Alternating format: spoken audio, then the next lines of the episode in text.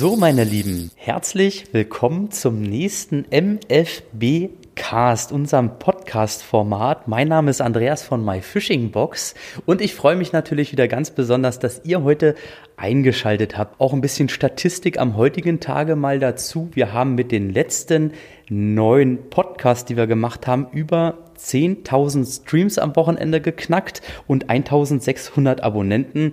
Das finde ich äh, eine ziemlich beeindruckende Zahl für so kurze Zeit. Also danke an euch dafür auch. Und deswegen findet ihr uns auch zusätzlich ab sofort auch noch auf SoundCloud. Also neben dieser Spotify, iTunes, Google Podcast könnt ihr auch auf SoundCloud ab sofort streamen.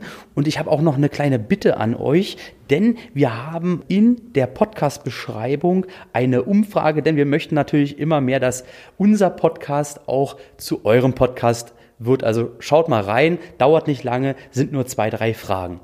So, und heute habe ich hier einen ganz besonderen Gast. Ich freue mich auf jeden Fall sehr auf den heutigen Podcast, denn ich würde ihn als einen sehr vielseitigen Angelguide bezeichnen. Er ist bekannt unter anderem aus Formaten wie der Profiliga von Fishing King, dem Raubfisch, natürlich noch vielen, vielen Sachen mehr.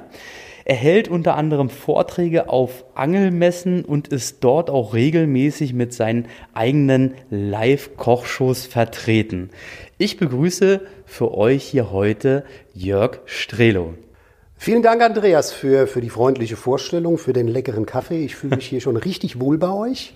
Ja, und ganz liebe Grüße auch an euch da draußen. Ich hoffe, dass euch das gefällt, was wir in den nächsten Stündchen so gemeinsam zu besprechen haben. Da bin ich mir sogar ganz sicher, Jörg, denn äh, bei dir schlummert sehr, sehr viel anglerisches Wissen. Das wird die meisten interessieren. Aber magst du dich vielleicht einfach ähm, selber mal kurz vorstellen? Ja, ich bin der Jörg, ne? bin, was man vielleicht auch noch ein bisschen raushört, äh, ein gebürtiger Rheinhesse, komme also aus Rheinland-Pfalz, aus der wunderschönen Gegend, wo der tolle Wein wächst, direkt am Rhein. Und da habe ich schon mit, um Gottes Willen, genau weiß ich es nicht, aber mit drei, vier Jahren die Angelleidenschaft entdeckt, mit Opa und Papa am Rhein gewesen, an unserem Altwasser. Und da haben wir fleißig auf Rotaugen gestippt, ne, was so der Fisch war, den ich als Kind auch recht einfach schon fangen konnte.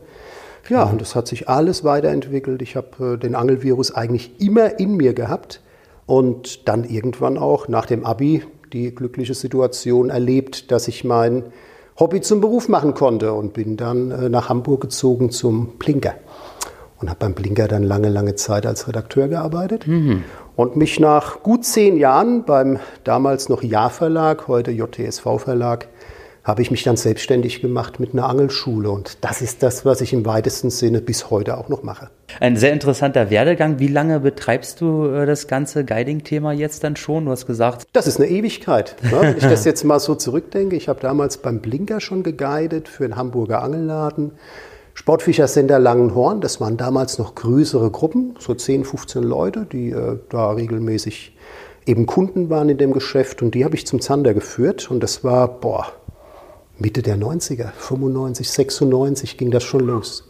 Das ist eine lange Zeit. Das ist in der Tat sehr lange. Wenn ich jetzt, ich bin ja Schreiber geworden, damit ich nicht mehr rechnen muss so viel, aber es sind 25 Jahre ne, bis heute.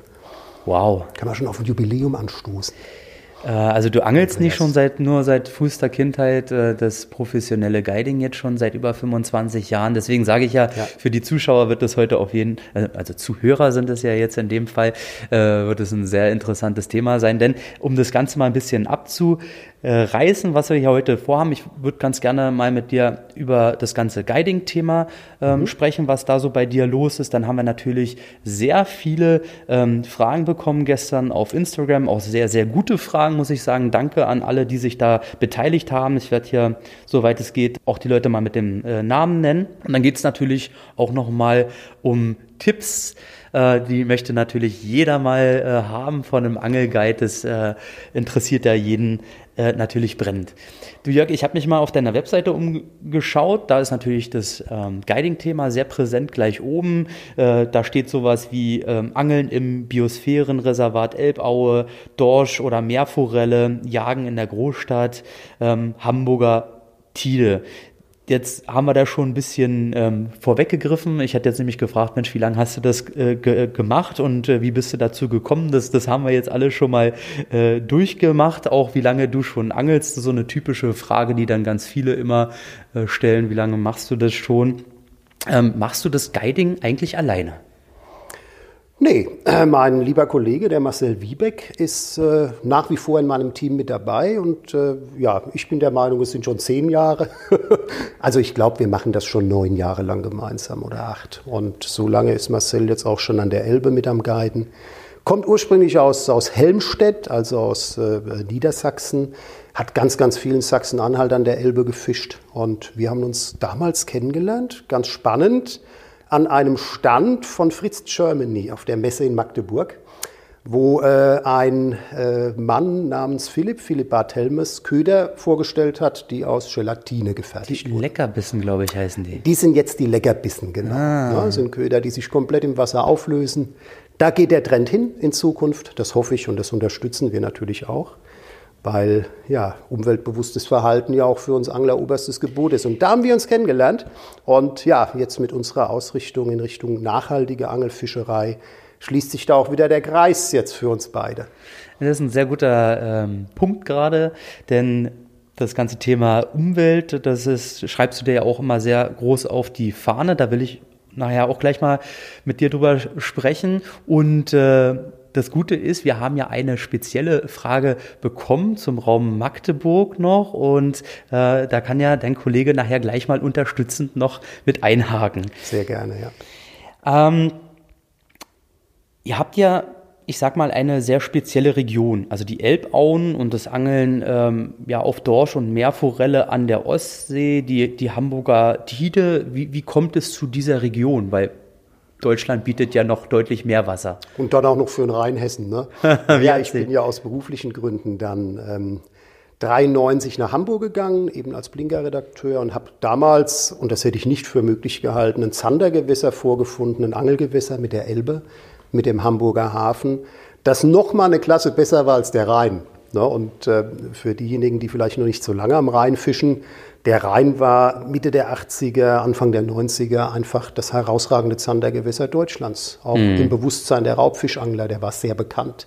Vor allem in Nordrhein-Westfalen, im Kölner Raum haben sich viele Experten schon gebildet, die viel darüber berichtet haben. Profi-Blinker Roland Lokowski, das ist äh, so die erste Bewegung gewesen, gerade im, im Gummifischangeln. Uli Bayer, der dann auch sehr früh kam. Ja. Na, also wirklich auch gestandene Persönlichkeiten und die waren alle am Rhein. Und ich kam auch vom Rhein und war happy, dass ich so meine 300 Sander im Jahr gefangen habe damals äh, in der Phase. Und dann kam ich an Gewässer. Und äh, das äh, ist wirklich also für heute, bis heute für mich auch eigentlich das Bemerkenswerteste an der Geschichte, dass ein viel größeres Potenzial noch hatte, über das aber wahnsinnig wenig berichtet wurde ne, den Hamburger Hafen.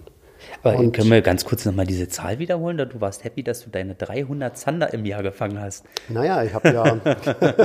das ist ja so, so nebenbei ja eben gerade. damals in der Phase als freier Autor gearbeitet. Äh, mein Abi war durch. Ich habe äh, dann noch so zwei Jahre bei meinen Eltern gewohnt und von dort aus freijournalistisch gearbeitet für die Angelbranche und äh, da natürlich viel Zeit zum Fischen gehabt. Ah ja, okay. Ja, die Zeit ist ja der absolut wichtigste Faktor, wenn man äh, erfolgreich sein möchte, viele Fische fangen möchte. Ähm, und da kamen diese Zahlen zustande. Ne, da waren halt auch mal Tage mit vier, fünf, sechs Fischen dabei, aber natürlich auch mal welche, wo ich keine hatte.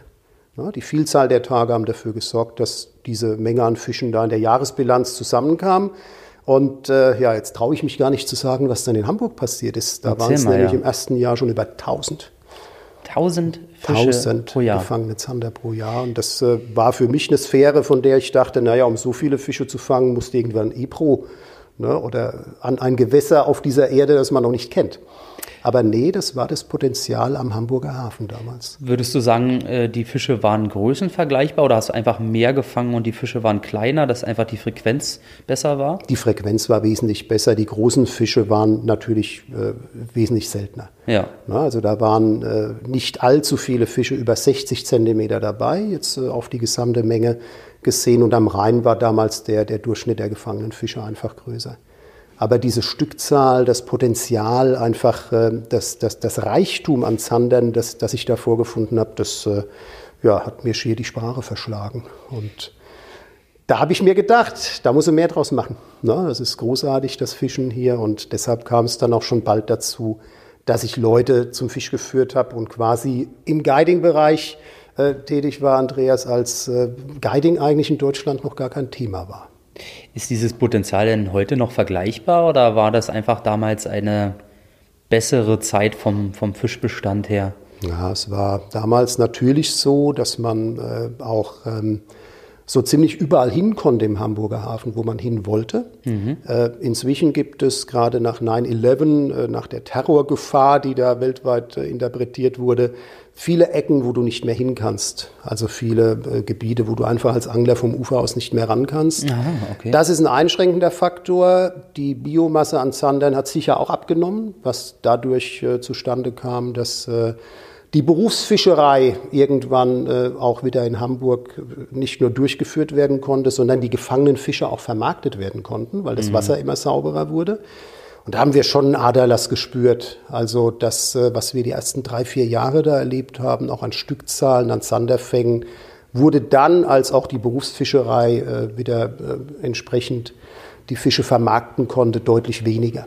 Das ist ja für mich mal als Außenstehender interessant. Übrigens habe ich mal ähm, gute äh, drei Jahre in Ahrensburg gelebt. Also Hamburg kenne ich mich äh, auch äh, ganz gut aus. Das ist eine sehr schöne Ecke, ist nur zu ja. weit weg vom Wasser. Ne? Ja, das ist halt leider wirklich sehr weit weg vom Wasser. Aber ich habe das jetzt äh, so für mich äh, selber nicht mitbekommen mit der Berufsfischerei mhm. im Hafen. Das war mal eine Zeit lang abgeflacht und ist dann wieder na, die Fische durften halt wegen der Belastung der Elbe nicht vermarktet ah, ja, okay. werden. Das war die, und die, dann Belastung durften sie vermarktet werden und äh, das hat dann entsprechend dafür gesorgt, dass auch die legale Fischerei äh, entsprechend ihre Fänge vermarktet hat, was ja okay ist. Aber es hat auch einen riesigen Wildwuchs an illegaler Fischerei gegeben. Mhm. Und äh, da trieben halt eine Menge Netze äh, ohne Markierung durch den Hafen und haben da Fisch auf Fisch gefangen. Und das hat man schon ganz deutlich gespürt, dass das an die Bestände ging. Einmal beim Zander, zum anderen aber auch beim Barsch, weil was die wenigsten wissen, der Hamburger Hafen war auch das herausragendste Barschgewässer Deutschlands. Tatsächlich. Das war unvorstellbar. Also wir haben da häufig abends äh, nach der Arbeit in der Blinker-Redaktion, ne, die Kollegen Sven Halletz, Michael Werner und ich, wir haben uns da nochmal äh, dann an der Elbe verabredet und häufig über 20, 25 Barsche gefangen, die über 40 Zentimeter hatten. Oha. Das waren also unvorstellbare Zeiten. Das waren aber die Anfangszeiten noch von vor 25 Jahren oder 20 Jahren. Genau. Also das natürlich ist jetzt dann heute so auch Mitte der ja. 90er, Ende der 90er gewesen. Hm. Was, was würdest du jetzt schätzen, wenn du mal gezielt auf, das ist natürlich nicht jeder Tag gleich, aber gibt es einen Tag, wo man keinen fängt und mal wieder mehr, aber gibt es da eigentlich dann noch Potenzial? Weil ab 40 Zentimeter kann man ja schon sagen, das sind ja wirklich Kapitale. Ja, wir, wir, wir guiden ja nach wie vor fleißig in dem Bereich und Barsches sind eigentlich nur noch Beifang. Na, also mhm. das äh, kommt nicht mehr so oft vor. Der Barschbestand, der wurde recht nachhaltig damals äh, zugrunde gefischt. Es gibt natürlich noch welche. Das Revier hat das Potenzial, um äh, immer wieder gute Barsche hervorzubringen. Auch die Nahrungsquelle ist entsprechend ausgeprägt. Es gab ja zumindest früher sehr viele Stinte auch äh, im Bereich der Tide-Elbe, also im Hamburger Hafen und im Bereich, wo Ebbe und Flut noch in der Elbe wirken, bis mhm. ans Stauwehr Gestacht. Und äh, aufgrund dieser riesigen Nahrungsquelle war natürlich auch für die Raubfische ein richtig fettes Potenzial da. Ja, und äh, das äh, ja, hat dafür gesorgt, dass halt die Bestände so groß wurden. Ja, dieses Potenzial hat aber auch abgenommen. Mhm. Ihr habt es vielleicht mitbekommen, Stint ne, im Hamburger Raum äh, kommt nicht mehr in den Mengen vor wie früher. Insofern äh, müssen auch die Raubfische auf, das, auf die Biomasse äh, anderer Beute zurückgreifen. Und das sind halt bevorzugt Güstern, Brassen, kleine Aalande, ne, die mhm. immer noch reichen, um einen riesigen Bestand zu ernähren. Aber der Stint äh, war doch immer die Hauptnahrungsquelle. Und da sind die Bestände jetzt äh, leider gerade die letzten drei, vier Jahre auch mit der Elbvertiefung, mit der Klimaerwärmung äh, entsprechend äh, geringer geworden. Mhm. Ja, das ist ein guter Hinweis. Klimaerwärmung habe ich hier für mich auch noch auf dem Zettel. Da möchte ich auch gleich nochmal mit dir drüber, äh, drüber sprechen. Ähm, habe ich denn jetzt so ein bisschen rausgehört, wenn du früher sehr viel Zander gefangen hast, ja. heute auch noch Zander, ist das, kann man den als deinen Lieblingsfisch auch bezeichnen? Ja, doch. Also Der Zander ist ja so ein Fisch, der für mich auch eine, eine Geschichte hat, auch so ein bisschen die Geschichte meiner Entwicklung äh, darstellt. Also das ist ja eigentlich der Fisch, Andreas, über den ich auch recht bekannt geworden bin in der Szene, schon als Blinker-Redakteur äh, sehr viel drüber schreiben konnte. Ich habe die Leidenschaft vom Rhein schon mitgebracht, bevor ich Schreiber geworden bin. Also ja, mit dem Zander verbinde ich wahnsinnig viel und vor allem auch die unbändige Freude, als ich meinen ersten Zander am Rhein mit einem toten Köderfisch am Grund gefangen habe. Es war ein Fisch, den wollte ich sehr lange fangen. Das ist mir lange aber nicht gelungen. Es gab drei, vier, fünf Versuche, die erfolglos waren. Und als dann zum ersten Mal die Schnur lief, das Rotauge an der Strömungskante genommen wurde, das war wie Weihnachten und Ostern zusammen für mich. Das sind witzigerweise die, die, die Erinnerungen, die man so am besten innehält. Ja, die Kindheitserinnerungen. Ja, ja. Ich, ich weiß das wie, wie heute noch, dass ich mit meinem Vater äh, kleine Kartoffeln, äh, Haken reingesteckt, eingefroren, für den nächsten Tag vorbereitet, dass wir es schön auswerfen konnten ja. und so weiter. Das weiß, weiß ich auch noch heute. Aber wie, wie heute. Aber, die am Haken, ne? ohne dass die halt gleich, gleich runtergeflogen sind. Und sag mal, wie, wie häufig bist du denn jetzt eigentlich noch so am, am Wasser? Wie kannst du das beziffern? Ist das so, so Boah, Daily Business oder? Ja, ich habe ja harte Jahre hinter mir. Also ich erzähle immer ganz gerne von, von meiner Hochzeit im Guiding-Bereich, äh, wo ich im Jahr 140, 150 Touren geguidet habe, die Leute da noch in Blekede in meiner Wohnung auch mit bewirtet habe. Also das mache ich heute nicht mehr in der Schlagzahl. Der Marcel hat viele, viele Touren auch für uns übernommen inzwischen und na, wie oft bin ich noch draußen? Ich denke 50 bis 60 Mal im klassischen Guiding-Geschäft übers Jahr. Dann noch ein paar Mal mit größeren Gruppen, Seminare, wie zum Beispiel äh, das Fisch- und Fangseminar. Dann mache ich auch inzwischen einen sehr erfolgreichen Bildungsurlaub zum nachhaltigen Angeln, der jetzt in diesem Jahr auch schon insgesamt fünf Wochen bindet, wo mhm. ich mit den Leuten dann auch fünf Wochen quasi in unserer Region in der Elbtalaue unterwegs bin. Allerdings, und das ist so ein bisschen die Verschiebung in meinem äh, Aufgabenbereich, nicht mehr nur noch um Fische zu fangen, sondern auch um die Leute ja, über die Aspekte links und rechts des Angelgewässers zu informieren und über die Nachhaltigkeit, die bei uns in der Angelbranche halt auch berücksichtigt werden sollte. Umweltgerechtes, fischgerechtes Verhalten. Dazu gehört auch Fischverwertung. Da, da müssen wir auf jeden Fall gleich mal ausführlicher darüber sprechen, weil das ist ein, ein, Thema, was dir am Herzen liegt, mhm. mir auf jeden Fall auch und ja. äh, auch wo viele Nachfragen zu kamen. Ähm, übrigens eine spannende Frage dann mal jetzt, den, den Peak hast du durch mit den ganz großen Arbeitsstunden. Ich kenne auch meine 16 äh, Stunden Arbeitstage zu Genüge früher, das ist auch nicht mehr ganz so schlimm, aber wenn du, wenn es ähm, äh, heute ein bisschen ruhiger ist, gibt es dann aber ja. trotzdem so Tage, fragt hier ähm, Crocodile Fishing auf Instagram, gibt es dann so Tage, wo du sagst, oh, heute habe ich jetzt einfach gar keine Lust, angeln zu gehen, aber du musst vielleicht einfach? Ja, das sind, äh, also ich will es mal so formulieren, die Lust ist immer da. Man, man hat in der Vorbereitungsphase, so nach dem Aufstehen, wenn man manchmal vielleicht auch die Wetterlage geprüft hat und so in der Phase unterwegs ist, wo man weiß, dass es nicht so einfach wird, Fische zu fangen, so, so, eine, gewisse, so eine gewisse Hemmung. Äh, wenn wir dann aber runtergehen, und das geht dem Marcel genau wie, wie, wie, wie mir auch, und wir treffen dann die Gäste äh, bei uns da in Bleke dem Hof an und äh, reden und äh, äh, bauen dann so die Spannungskurve auch für den Tag auf, ist das jedes Mal auch wieder eine ehrliche Begeisterung, die da stattfindet. Und spätestens dann, wenn wir am Wasser angekommen sind, dann geht es halt wieder ab. Ne? Dann, dann ist diese Lust da. Und äh, glaub mir eins, Andreas, ich habe für mich die Entscheidung getroffen, dass ich dann nicht mehr guide, wenn das weg ist. Ja. Na, wenn ich diese Spannkraft nicht mehr spüre. Das, das habe ich für Aussage. mich schon lange Zeit entschieden. Und solange das da ist und die Augen dann leuchten, wenn du mit den Leuten am Wasser unterwegs bist, auch unter schwierigeren Voraussetzungen, stimmt einfach die Spannkraft noch, die du als Guide brauchst. Hallo, lieber Angelfreund.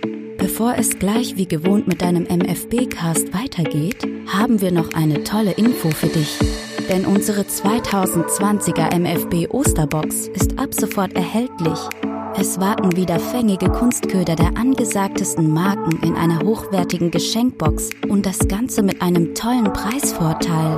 Zusätzlich spenden wir dieses Jahr 1 Euro pro verkaufter Box an ein besonderes Tierschutzprojekt. Für mehr Infos google einfach MFB Osterbox oder nutze den Link in der Podcast-Beschreibung. Äh, es ist ja nicht nur so, dass du mit deinen Gästen ans Wasser gehst, sondern du hast ja auch gesagt, du hast einen Sohn, der ist jetzt acht Jahre, ja, da wird er auch schon kräftig. Ja. Juri hast du gesagt, genau. ja, wird schon kräftig das Feuer ge geschürt, mit dem bist du ja auch da. Das heißt, du hast auch noch Familie. Ne, um mal darauf genau. Frau. Kind. Meine Frau ist erfreulicherweise keine Anglerin. Das ist ganz gut, weil wir uns dann auch mal über andere Themen zu Hause unterhalten können. Mhm. Und äh, ja, mein Kleiner, der hat es also voll abgekriegt. Ne? Schon seit er drei ist, der ist sogar schon ein Jahr früher als ich unterwegs gewesen am Wasser. Äh, ist äh, eher mit dieser Leidenschaft gesegnet. Und ja, wir haben heute teilweise schon richtig gute Zeit am Wasser die man natürlich, wenn ihr selbst Kinder habt, wisst ihr Bescheid, äh, nicht mit äh, dem anglerischen Esprit so füllen kann, wie wenn man jetzt alleine los ist oder mit Guiding-Gästen. Aber so eine Stunde werfen, Faulenzer-Methode, schon sauber umsetzen, das hat er drauf. Und danach greift man dann halt zum Kescher oder dreht Steine um oder sammelt irgendwelche spannenden Knochen am Ufer. Äh, entscheidend ist halt diese, diese Leidenschaft fürs Draußensein, dieser, dieser Jagdtrieb, das äh, erkenne ich bei Juri. Und er hat viel Spaß dran und fordert mich auch heraus und sagt, Papa, wann gehen wir wieder los zum Angeln? Ah, schön, das klingt ja. gut, ja. Das steht mir ja noch alles bevor. Meiner ist jetzt anderthalb. Übrigens, du sagst, deine Frau angelt glücklicherweise nicht. Meine auch nicht. Ich habe allerdings mal den Fehler gemacht, sie mitzunehmen zum Angeln. Ja. Und äh, an dieser Stelle, die, der Havel, die ich gerne befische, ähm, ist der Zander auf, auf Gummiköder relativ schwierig zu fangen.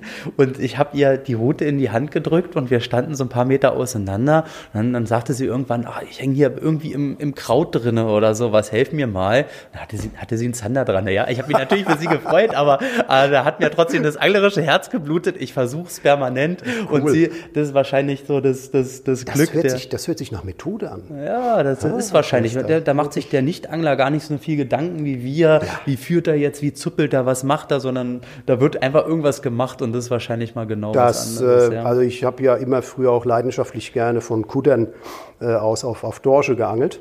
Noch zu der Zeit, wo man zollfrei Zigaretten und Alkohol kaufen konnte, ist auch genau. schon eine Weile her. Oh ja.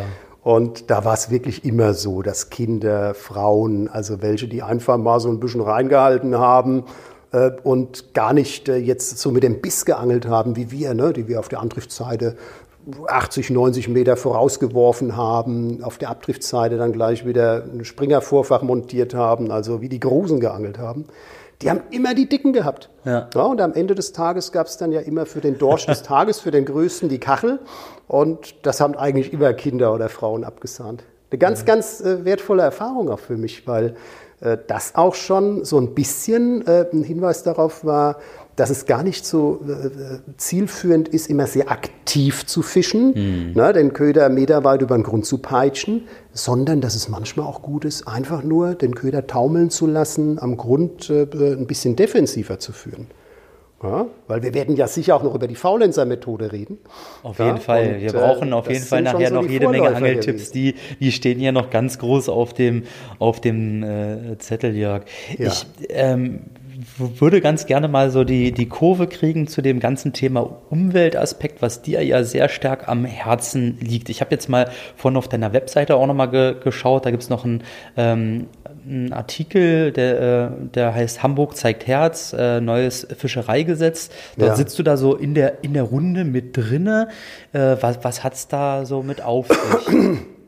Ja, also der Umweltschutz, der, der Gedanke überhaupt Ressourcen zu erhalten, äh, gerade als jemand, der sie nutzt, der auch sein Geld damit verdient als, als Angelguide, der, der ist mir wichtig und äh, das ist so ein bisschen forciert worden. Man, man ist ja Mensch und auch äh, Bestandteil der Natur mit der Geburt meines Sohnes, wo mehr und mehr der Gedanke auch äh, in mir hochkam, dass wir Dinge erhalten müssen, um sie auch für, für unsere Kinder eben in der Zukunft zu haben. Und ähm, ich habe dann auch relativ bald eine, eine, Ausbildung zum Natur- und Landschaftsführer gemacht in der Biosphärenreservatsverwaltung Hitzacker. Mhm. Äh, das ist so ein Zertifikat, das ich seitdem habe. Das wird jetzt auch wieder wiederholt. Also die Biosphärenreservatsverwaltung bietet diese Ausbildung jetzt auch wieder an. Und da haben sich auch wieder wahnsinnig viele Leute für gemeldet. Und das ist einfach was, was äh, mir diesen Nachhaltigkeitsgedanken so näher geführt hat und vom abstrakten Wort, das ja auch ein bisschen sperrig ist und gerade in der heutigen Zeit halt auch so, so wahnsinnig gerne äh, verwendet wird, dieses Wort und diesen Begriff der Nachhaltigkeit für mich mit Leben gefüllt hat. Na, nämlich, dass es gar nicht wehtut und sich so wahnsinnig viele Selbstverständlichkeiten hinter dem Begriff der Nachhaltigkeit verbergen, äh, die wir aber teilweise verlernt haben umzusetzen. Na, also äh, einfach Natur zu respektieren, auch mal äh, in Kauf zu nehmen, einen weiteren Weg zu laufen, um einen Angelplatz zu erreichen, sein Auto vor den sensiblen Gebieten stehen zu lassen, mit einem Müllsack unterwegs zu sein und vielleicht einfach auch mal als Angelprofi äh, Andreas zu hinterfragen, was ist eigentlich an so einem Fangfoto gut und wie kann ich das besser machen für den Fisch?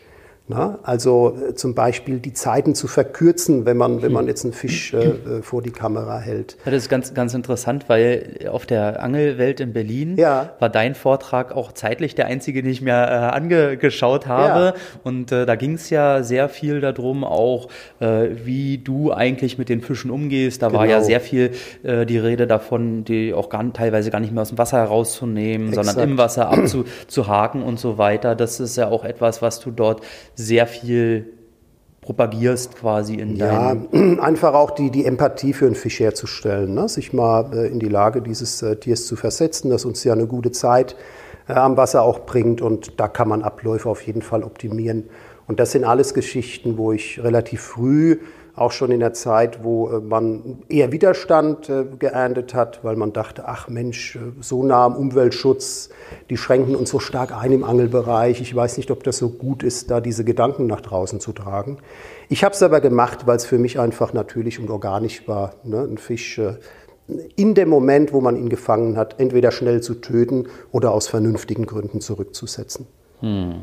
Und ja, das ist ja inzwischen ich sag mal, auch eine, eine große Haltung in der Angelszene. Ne? Ja. Also man nimmt da ja unglaublich viele Leute mit und das tut ja auch so wahnsinnig gut zu sehen, dass sich die Szene in diese Richtung entwickelt, dass immer mehr Hersteller umweltfreundliche Köder produzieren beziehungsweise auf giftige Weichmacher verzichten, dass man Alternativen zum Blei anbietet, dass es äh, zum Beispiel mit unserem DAFV, dem Deutschen Angelfischerverband, einen Spieler gibt, dem die Nachhaltigkeit eben auch sehr wichtig ist. Also mhm.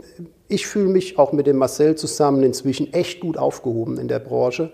Und wir freuen uns, dass mehr Umweltbewusstsein, Fischgerechtigkeit, Nachhaltigkeit auch Einzug halten. Und das spricht sich halt rum. Und jetzt äh, will ich sehr ausschweifend äh, auch auf also die Antwort dafür haben wir deiner, Zeit. deiner ja, Frage kommen, Andreas. Und das spricht sich halt auch rum, wenn neue Fischereigesetze gemacht werden oder bei Verbänden, die so ein bisschen unsere Haltung, die wir an der Basis ja auch mitteilen, eben auch hören wollen. Und dann berätst du hier und da auch mal mit. Mhm. Ne? Und Ihr formt ja quasi damit auch die nächste Generation Angler, muss man sagen. Denn viele Leute, die in Guidings kommen, sind ja eher also nicht hauptsächlich, aber Angeleinsteiger schon, die, die sich erstmal führen lassen, erstmal genau. erste Fangerfolge haben und wenn die natürlich gleich einen äh, vernünftigen Umweltgedanken mitbekommen und eben nicht nur den, den Fisch in den Kescher zu bekommen, das ist auch eine sehr, sehr wichtige Arbeit, wie ich finde. Das finde ich auch und deshalb äh, freuen wir uns auch, dass wir mit so Spielern wie Fishing King oder Heyfish zusammenarbeiten, ja. die natürlich auch äh, da äh, sehr viele Möglichkeiten haben, auf den Angelnachwuchs einzuwirken. Und äh, das macht einfach große Freude. Schön. Pass auf, ich habe hier eine gute Frage noch gefunden auf Instagram und zwar von Fisch verliebt. Der fragt nämlich, sollte man deiner Meinung nach in Deutschland eine einheitliche Regulierung in Bezug auf Mindestmaß, Schonzeit und eventuelle Nahmefenster einführen? Ja, das ist relativ schwierig. Weil du natürlich verschiedene Regionen in Deutschland hast äh, mit anderen klimatischen Verhältnissen, verschiedene Höhenlagen. Und Hamburg hat sich jetzt sehr gut geeignet, um dieses Küchenmaß, äh, dieses äh, Entnahmemaß einzuführen, mhm. auch eine Obergrenze einzuführen, weil Hamburg ist überschaubar. Ja. Ne, da ist kein Berg. Die Harburger werden mir jetzt widersprechen und sagen, ja, Harburger Berge sind ja auch 100 Meter hoch, aber da ist ja kein Berg. Ähm, und relativ gleichmäßige Verhältnisse. Mhm. Und da ist es sehr gut, jetzt mit diesem äh, Küchenmaß auch äh, Erfahrungen zu sammeln. Wenn ich jetzt aber schon Niedersachsen nehme, na, jetzt quasi direkt an Hamburg angrenzend, hast du den Harz, du hast die Küste, äh, du hast dazwischen unglaublich viel Land mit unglaublich vielen verschiedenen Verhältnissen. Und da wäre es nicht sinnvoll, ein flächendeckendes äh, Küchenmaß einzuführen. Das würde keinen Sinn machen. Mhm. Was ich mir wünschen würde, wäre, dass man so einige Geschichten wie zum Beispiel große gummierte Kescher, Abhakmatten, vernünftige Maßbänder, also diese fischgerechten Sachen, dass man die bundesweit äh, einführt. Na, ja. Das wäre was, was ich mir gut vorstellen kann, auch so ein paar Verhaltensregeln, die äh, uns einfach äh, auch dabei helfen, Natur zu erhalten und zu respektieren, das schon. Aber gerade bei Mindestmaßen und bei äh, äh, Obermaßen ist es, glaube ich, sehr schwierig, da eine, eine bundeseinheitliche Regelung zu finden. Je nachdem, wie die Fische auch in der Region abwachsen. Wir haben ja dann Gewässer, genau. wo die ja, teilweise die Fische gar nicht so groß werden ja. äh, oder viel größer werden und so weiter. Du, wir haben ja auch immer gedacht, dass dicke Barsche uralt sind, bevor hm. die äh, riesige Grundelinvasion in Westdeutschland kam und man dann festgestellt hat, dass es in einigen Gewässern äh, wirklich schon innerhalb von sechs, sieben, acht Jahren kapitale Barsche gibt. Ne, hm. die an die 40 Zentimeter reichen. Also da gibt es große Unterschiede, auch welche durch die äh, Veränderungen äh, in unserem Klima, in unseren Gewässern bedingt werden. Und da würde es in meinen Augen, auch wenn ich das Küchenmaß für eine gute Sache halte, keinen Sinn machen, es jetzt bundesweit äh, zu vereinheitlichen. Mhm. Ja, das ist eine, ähm, auf den Punkt gebracht. Das ist auch das, was, was ich so erachte und aus den Gesprächen immer wieder raushöre, dass es bundesweit sehr, sehr schwierig wäre. Ja. Lieber andere Ansätze fahren. Das ist auch, ich meine, äh, Professor Robert Arlinghaus, der ja nun äh, wissenschaftliche Arbeit überhaupt geleistet hat, um dieses Küchenfenster salonfähig zu machen und es ja auch über Jahrzehnte lange, also ein Jahrzehnt lange Arbeit manifestiert, der sagt ja selbst, dass das keinen Sinn machen würde. Hm. Na, also der hat äh, diese Haltung auch und der beurteilt es jetzt auch aus der Sicht des Wissenschaftlers raus. Wir sind ja mehr so die Praktiker. Klar. No? Ich habe hier noch eine gute Frage von Martin Fisch Science von Instagram. Und zwar fragt der Jörg, achtest du den Angelsport so, wie er aktuell betrieben wird, für nachhaltig? Und er sagt noch im Nachgang nicht nur in Bezug auf Fischbestände, sondern auch Plastikverschmutzung und Schwermetalle. Nö, da sind wir wirklich noch äh, so weit entfernt wie die Erde vom Mond. Ne? Da muss wahnsinnig viel passieren. Und äh, ich hoffe, dass äh, der Anreiz auch für die Industrie immer größer wird, da äh, entsprechend auf umweltfreundliche Produkte zu setzen. Und äh, wenn ihr jetzt einfach nur mal seht, geht doch mal in den Angelladen und schaut, in, in welchen Plistern die Angelköder verkauft werden. Hm. Ne, das ist äh, in meinen Augen alles jammerschade. Und gerade wir Angler sollten halt das Bewusstsein haben, nicht noch äh, einen ganzen gelben Sack voll Plastik zu produzieren, wenn wir einmal im Angelladen waren, um uns 20 neue Köder für die Box zu kaufen. Ja. Das ärgert mich und wir versuchen es ja und glaubt mir, ich will jetzt hier nicht geschäftstüchtig sein, aber wir haben jetzt zum Beispiel die, die Zinkköpfe, die Bleialternativen, die wir haben, in Papier verpackt, wo es natürlich dann im Fachhandel und am Markt äh, immer so das berechtigte Argument gibt, Mensch, das sehe ich ja nicht, wie die aussehen da drin. Hm. Es ist halt auch nicht so einfach. Ne? Und äh, die Aufgabe, die man dem Handel und der Industrie damit stellt, ist sicher keine, die einfach zu lösen ist. Aber ich würde mir wirklich sehr wünschen, dass wir gerade als Angler und als Naturversteher weg von diesem Wahnsinnsmüll, äh, äh, mhm. dieser Wahnsinnsmüllverursachung kommen und eben weniger Plastik da vor allem als Verpackungsmaterial Verpackung. einsetzen. Das ist natürlich für uns ein großes Thema, denn wir versenden ja monatlich unsere Boxen und ja. Äh, wenn man da die Dimension sieht, was äh, wo man ja auch weiß, die Verpackung ist nachher einfach nur ein Abfallprodukt. Äh, genau. Da blutet auch mir das Herz. Das heißt, auch wir sind da engagiert. Äh, wir haben jetzt beispielsweise unsere Kartonagen, die wir bedrucken lassen, äh, vom Ausland wieder nach Deutschland verlagert, einfach ja. weil wir hier wissen, was für Farben und so weiter da äh, im Druck landet. Äh, unsere Füllchips, die sind aus Maisstärke, auch mit Lebensmittelfarbe Toll. eingefärbt. Ähm, und wir haben jetzt zum Beispiel, sind ein paar, noch mal einen Schritt zurückgegangen. Wir haben ja immer ein, ein Newsheft drin, wo wir die ganzen Köder erklären und ja. Tipps geben. Das haben wir jetzt einfach digitalisiert. Das sind über 180 Kilogramm Papier, die wir im Jahr einsparen. Also da versuchen ja. wir auch immer die, die Stellschraube ein bisschen mitzudrehen. Großen Respekt, das überhaupt im Auge zu haben und diese mhm. Lösungen anzubieten, das ist doch was, was schon mal ganz toll ist. und wenn wir irgendwann so weit sind, Andreas, dass ihr halt nicht mehr die Blister in eure Boxen packen müsst äh, von, von den Partnern, mit denen ihr zusammenarbeitet, dann sind wir alle einen Schritt weiter und das äh, sollten wir wirklich auch anstreben. Also wir als Angelindustrie und wir als leidenschaftliche Angler, die wir nichts lieber wollen, als in einer intakten Natur draußen zu sein, sollten da wirklich auch schauen, dass wir Impulse setzen.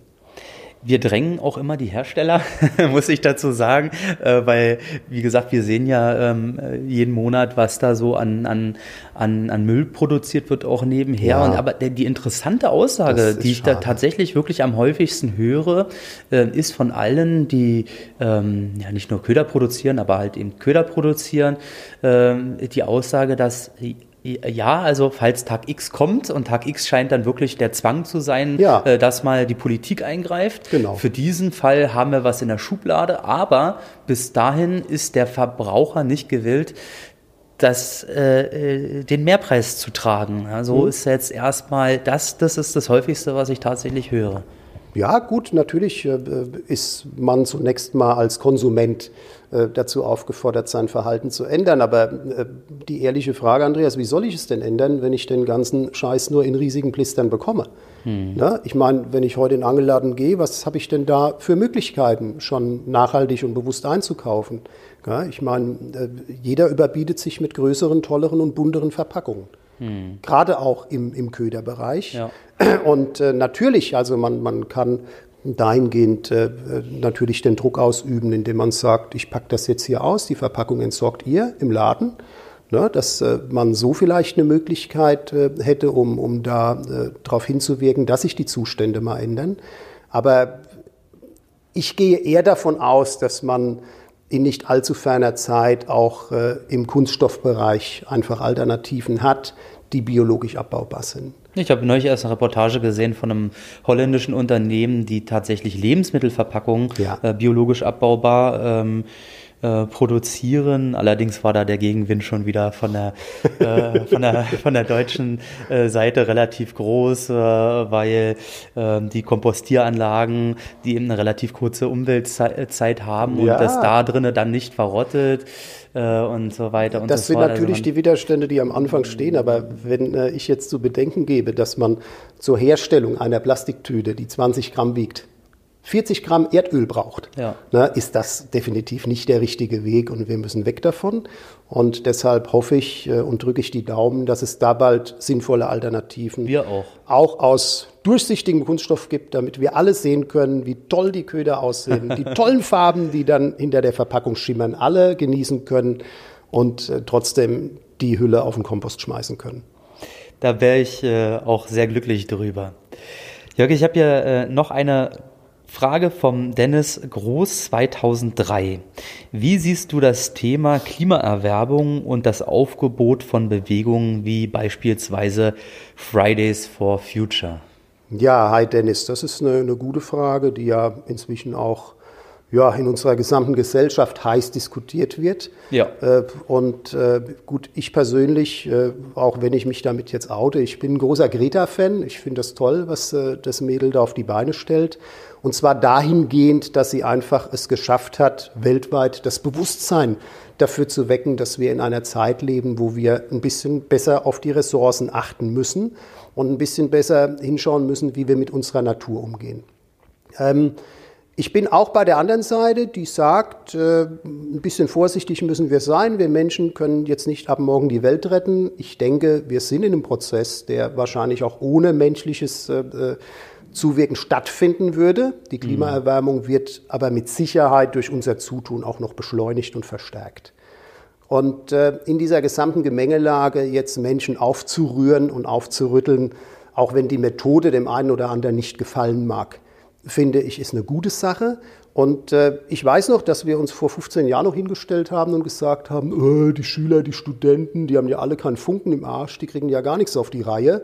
Ne, die könnten ja auch mal ein bisschen die Probleme der heutigen Zeit draußen auf der Straße moderieren. Ja, Leute, hier wird's getan. Hm. Na, und hier wird's in einem Bereich getan, der wirklich unsere gesamte Aufmerksamkeit erfordert. Weil wir alle wollen, dass unsere Natur intakt ist. Wir wollen nicht äh, äh Teil in der Natur sein, der negative Veränderungen beschleunigt. Und äh, wenn es jetzt unterm Strich das Mädel gebraucht hat mit ihrer Fridays for Future Bewegung, um dieses Bewusstsein freizulegen, dann gebührt mein allerhöchster Respekt. Ja, das finde find ich eine interessante Ansicht und auch schön, dass du dich da so klar positionierst. Finde ich eine gute Ansicht. Übrigens, wir haben uns ja im Vorfeld auch schon mal, weil der äh, Marcel ja auch in unserer Region, in meiner Region, also das war ja wirklich gerade witzig. Äh, wir unterhalten uns hier das erste äh, Mal und er zeigt mir äh, ein Zanderbild von der Buhne, die ich auch befischt habe. Aber wir nehmen ihn gleich nochmal hier mit ins Interview rein zu der ja. Magdeburg-Frage. Äh, uns betrifft ja gerade relativ viel das das ganze Thema Natura 2000 in, äh, in Sachsen-Anhalt, Renaturierung. Äh, das wäre eigentlich mal eher eine persönliche Frage meinerseits. Ich sehe das an der Havel gerade relativ stark, dass ganze Bereiche renaturiert werden. Das bedeutet, ja. die ganze alte Uferbefestigung wird ähm, äh, ja, rückgebaut, wenn man das so sa sagen mhm. will, und mhm. alte Überschwemmungsgebiete werden wieder ge geöffnet. Ja. Hm, jetzt, jetzt, jetzt weiß man ja beispielsweise, dass das teilweise sogar recht sinnvoll ist, weil die Grundeln, die sich sehr stark ausbreiten, ja teilweise sehr gut in diesen Steinen auch ja. Ähm, äh, ja, sich entwickeln können. Und die Und, wollen wir nicht haben, die Grundeln, ne? Nee, nicht, dass wir sie nicht haben. Na, anscheinend wollen wir sie nicht haben. Das ja. ist ja äh, der allgemeine Gedanke. Aber die Natur, die gewöhnt sich sowieso und passt sich eh an. Genau. Äh, und da können wir eh nicht gegenarbeiten, aber das sind so die, äh, die aktuellen Argumente, was man hört. Ne? Also mhm. der Steinrückbau gegen Grundeln und die Öffnung der Arme wieder zum, zum Leichen. Aber was hältst ja. du denn generell von dieser ganzen Renaturierung? Das ist ja, auch doch. vieles Betretungsverbot. Da war ja in Tangermünde ein, ein, Angler, glaube ich, der hat sich da medienwirksam an den Baum gekettet und so weiter. ja. Gut, wir, wir haben ja definitiv als Mensch äh, die Natur in ein Korsett gezwängt und ich komme gebürtig vom Rhein. Ich habe es eingangs gesagt.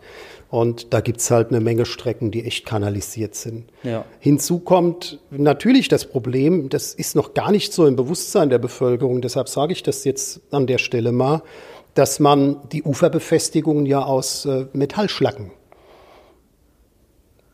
jahrzehntelang äh, äh, gewissermaßen geformt hat.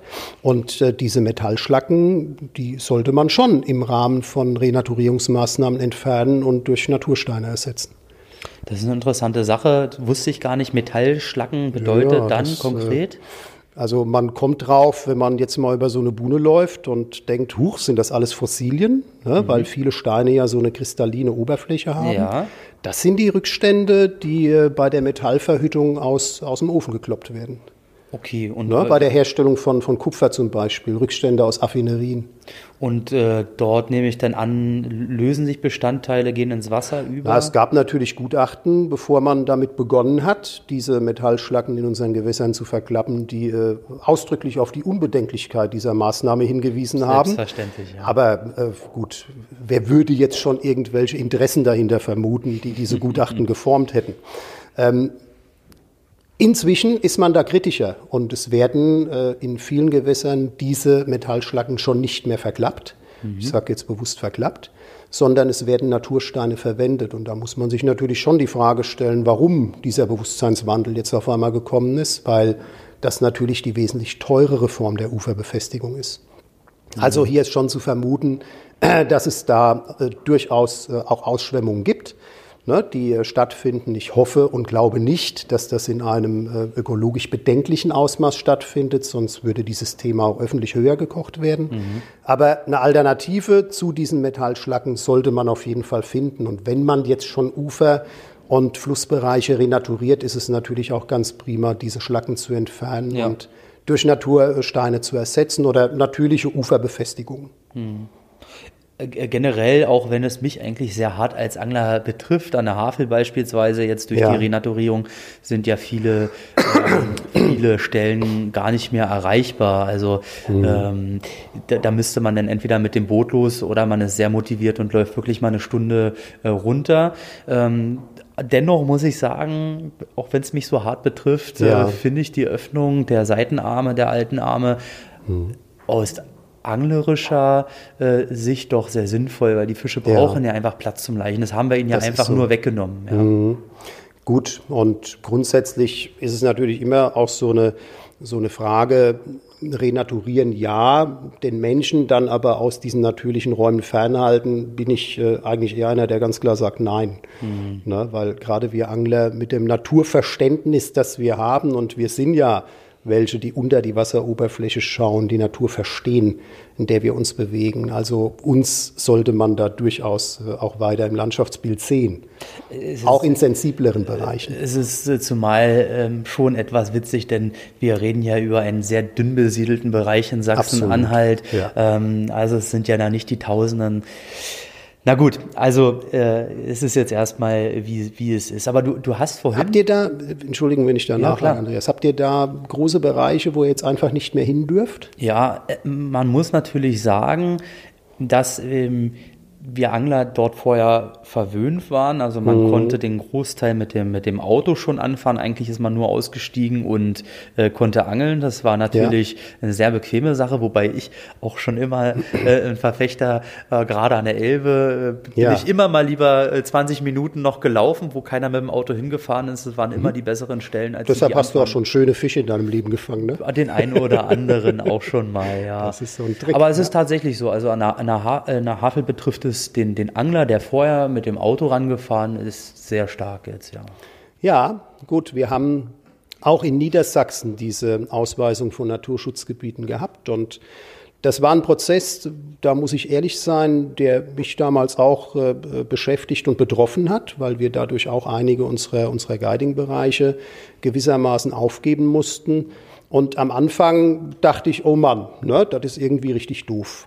Äh, inzwischen hat sich aber herausgestellt, dass sich natürlich gerade in diesen Schutzgebieten die Bestände wieder regenerieren können, dass der Fisch Rückzugsflächen hat und wir sind anglerisch nicht darauf angewiesen, diese Bereiche auch zu befischen. Also wir mhm. haben dann nach Alternativen gesucht und dort dann auch unsere Fische gefunden und äh, dieser, dieser Verzicht, der ist am Anfang natürlich was, was dem Menschen zu schaffen macht. Klar. Ja, und gerade wenn man tolle Regionen befischt hat, die nicht mehr befischen darf, dann stellt man das erstmal in Frage. Aber ja, ich denke, es ist so ein bisschen auch wie mit dem Rauchverbot. Da hat ja auch jeder immer gedacht, um Gottes Willen, wie soll das gehen? Ne, äh, nicht mehr rauchen in öffentlichen Gebäuden. Inzwischen ist es für die allermeisten von uns eine, eine Wohltat. Kann man sich auch gar nicht mehr vorstellen. Äh, kann man sich nicht mehr wirklich vorstellen. Und äh, ich kann mir inzwischen auch nicht mehr wirklich vorstellen, auch wenn ich gerne an die alten Zeiten zurückdenke, in diesen Schongebieten äh, einen Fisch zu fangen. Mhm. Ne, das äh, sollte und kann man wirklich respektieren, wenn man weiß, dass es im Großen und Ganzen der, der gesamten Sache dient ne, dass äh, Fischbestände eben äh, ausgewogen sind, dass äh, die Natur Rückzugsflächen hat, ist das okay. Aber es sollte halt wie bei allem mit Augenmaß passieren. Und ich glaube, äh, gerade bei euch in Sachsen-Anhalt ist es so, dass sehr, sehr viele Strecken auch für die Angler gesperrt werden sollen. Äh, leider Gottes, ich, ich finde das äh, Ganze absolut sinnvoll. Das mhm. würde ich äh, definitiv unterschreiben. Mhm. Leider hat dort, glaube ich, komplett die Kommunikation mhm. mit den Betroffenen gefehlt von Anfang an, um vielleicht den einen oder anderen Kompromiss zu finden. Und das hat dann sehr viel Unmut natürlich nach sich gezogen. Da hätte man besser miteinander das kommunizieren kann ich einfach. aus Erfahrung sagen, weil bei uns haben die Gewässernutzer mit der Biosphärenreservatsverwaltung da auch äh, recht sinnvolle Regelungen gefunden. Ja. Ne, rechtzeitig ins Gespräch gehen und äh, mal diese Hemmschwelle überwinden, dass alle Umweltschützer und äh, Nat Naturschützer uns nur Böses wollen. Wollen die nämlich gar nicht mhm. ne? und äh, mit denen ins Gespräch gehen. Da mag es regional Unterschiede geben, aber bei uns geht das zum Beispiel sehr gut. Das ist die richtige Strategie. Wenn beide Seiten sich verstehen, aufeinander zugehen und jeder bereit ist, auch was herzugeben, kann er auch was nehmen. Ja. Und das äh, ist wahrscheinlich bei euch äh, in einem Stadium gescheitert, wo man diesen Dialog hätte suchen müssen. Leider Gottes ja. Jetzt haben wir die Situation erstmal, wie sie ist und jeder Angelverein muss jetzt da erstmal äh, selbst um sein, sein Recht etwas kämpfen und konnte ja auch dann noch Anträge stellen. Das ist aber teilweise ziemlich untergegangen, ja. weil das dann kurz vor Beschluss sozusagen nur veröffentlicht wurde. Schon blöd und rückgängig ist es ja auch nicht mehr so leicht zu machen. Hm, ja. Und, und, letzten Endes äh, wollen wir ja alle dennoch Fisch fangen. Genau. Äh, und es ist ja auch so, dass du ja nicht nur Fisch fängst, sondern du äh, isst auch Fisch. Ja, du hast ja auch auf den Messen ähm, die eine oder andere Kochshow. Da muss ich ja sagen, auch auf der Angelwelt, da warst du ja umringt dort. Also das wird auch sehr, sehr, sehr gut angenommen. Was hat es denn mit dem ganzen Thema auf sich? Ja, bei dem Thema ging es äh, zum allerersten Mal darum, äh, wir haben damit begonnen, vor inzwischen auch schon sechs Jahren in Dortmund auf der, auf der Jagd und Hund, auf der Messe in Westfalenhallen mit dem äh, Fischereiverband NRW äh, gemeinsam Fische zuzubereiten, die jetzt weniger so im Hauptinteresse der, der äh, Fischkonsumenten stehen, weil sie viele Gräten haben, weil sie klein sind, weil sie schwierig zuzubereiten sind. Wir haben uns da natürlich äh, relativ frühzeitig auf die Schwarzmund- und Kesslergrundel gestürzt, Aha. um die lecker zuzubereiten, auf Brassen, die viele Gräten haben. Und ja, dieses Modell ist wahnsinnig gut bei den Leuten angekommen.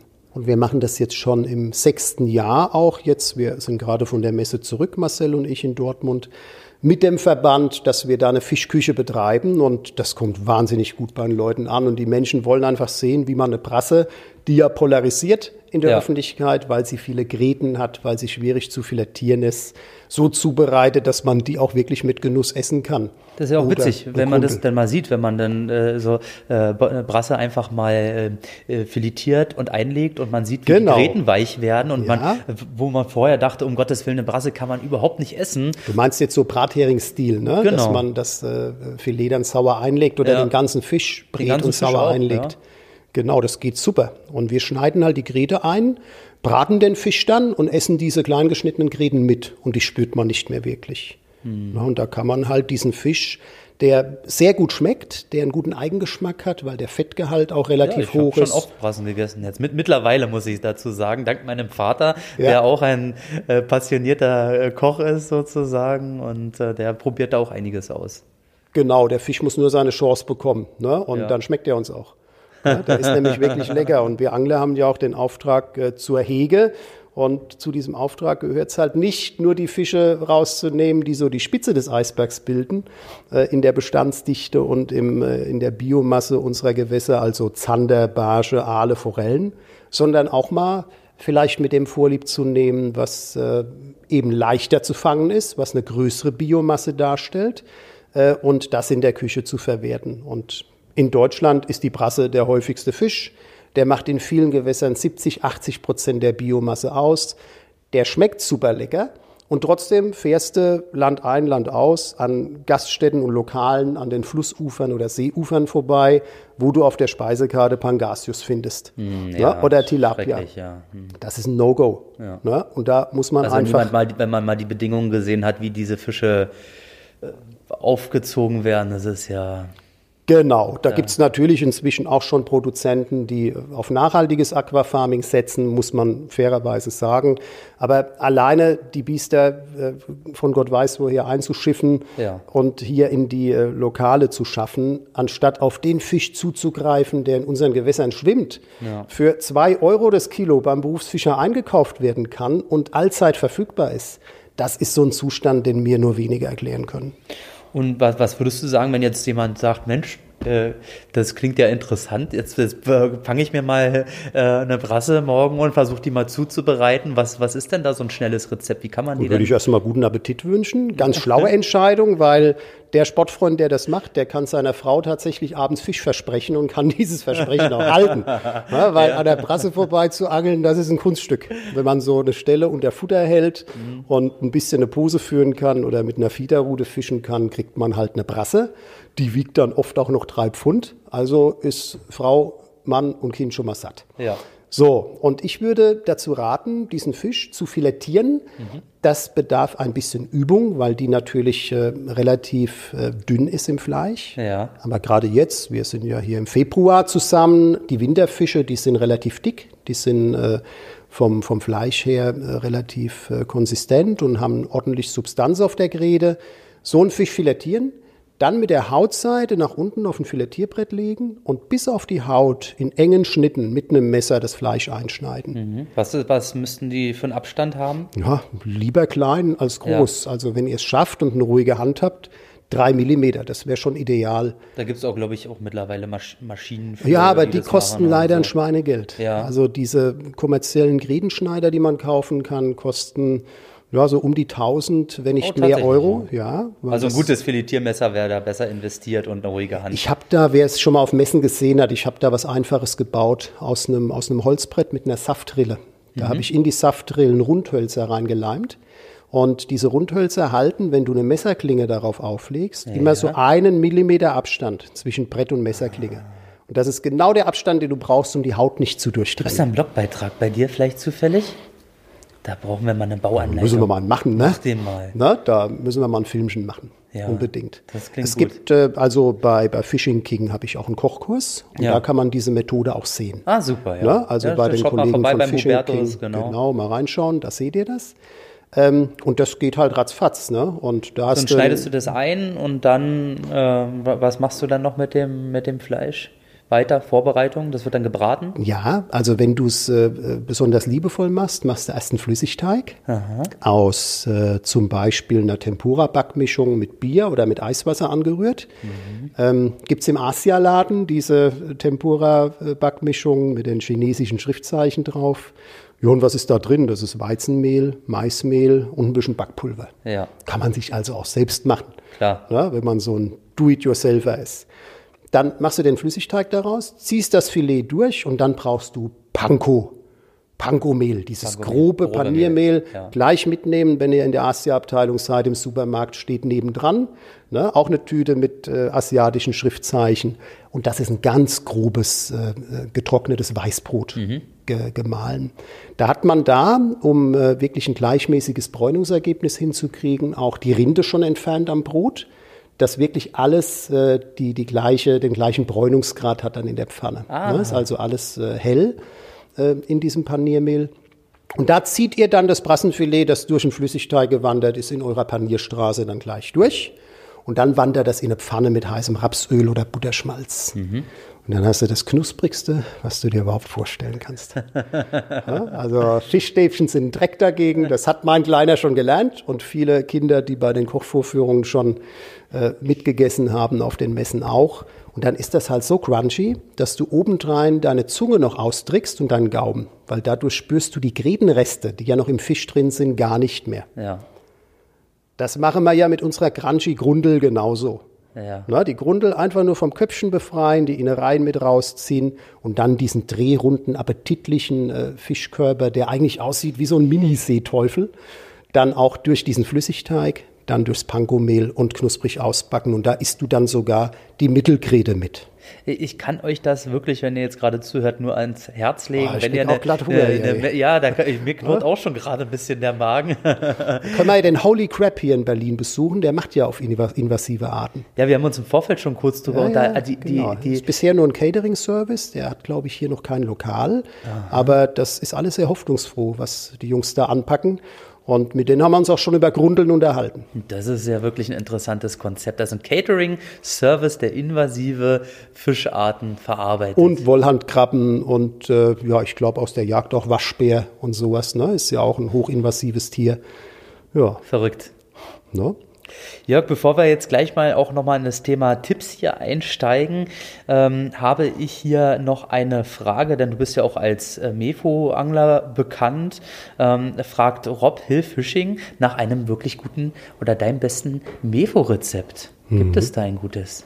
Ja, das Guiding auf Meerforelle ist vielleicht eine interessante Information. Habe ich zeitgleich begonnen mit dem Zander-Guiding, also auch Mitte der 90er Jahre schon. Und äh, auch in den Jahren, wo das nicht mehr so wahnsinnig beliebt war von, von der Anfrage der, der äh, potenziellen Guiding-Gäste her, habe ich das immer weiter gemacht.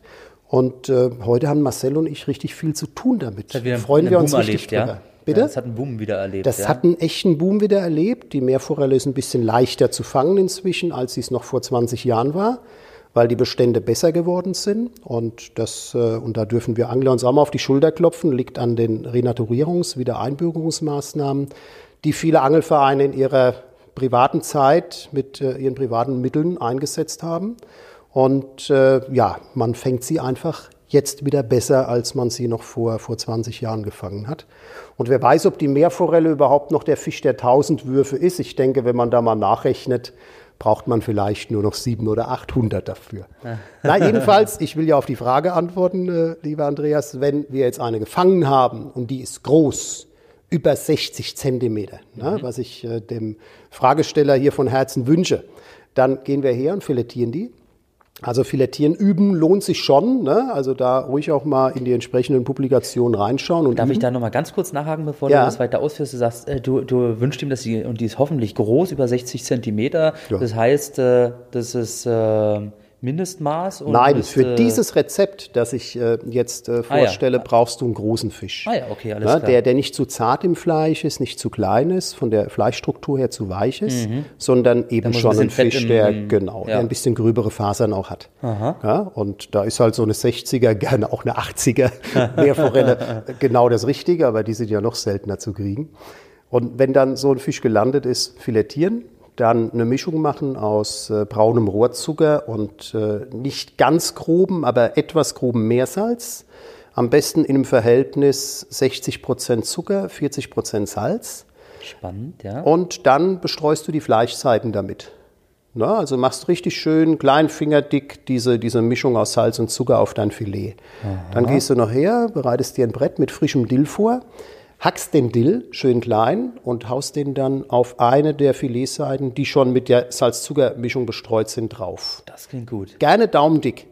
So, und dann machst du einen Burger. Dann klappst du nämlich die andere Filetseite mit Salzzucker äh, bestreut auf diese mit Dill belegte Seite drauf. Hast vielleicht idealerweise so ein Vakuumgerät zu Hause. Mhm. Na, dann gehst du nämlich her und ziehst in einem Vakuumbeutel da ein Vakuum. Und dann packst du diese Tüte in den äh, Kühlschrank. Kühlschrank nicht ganz so kalt einstellen, sondern auf 7, 8 Grad. Ja, also nicht 3 oder 4, sondern 7, 8 Grad. Und dann legst du am besten auf diesen Packen nochmal zwei, drei Teller oben drauf, dass ein bisschen Druck kommt. Ah ja. Und dann wirst du schon nach zwei, drei Stunden sehen, wie da der Saft läuft. Ja, Dann wird der Fisch gewissermaßen mürbe, wird entwässert, das Ja. Zellwasser geht raus.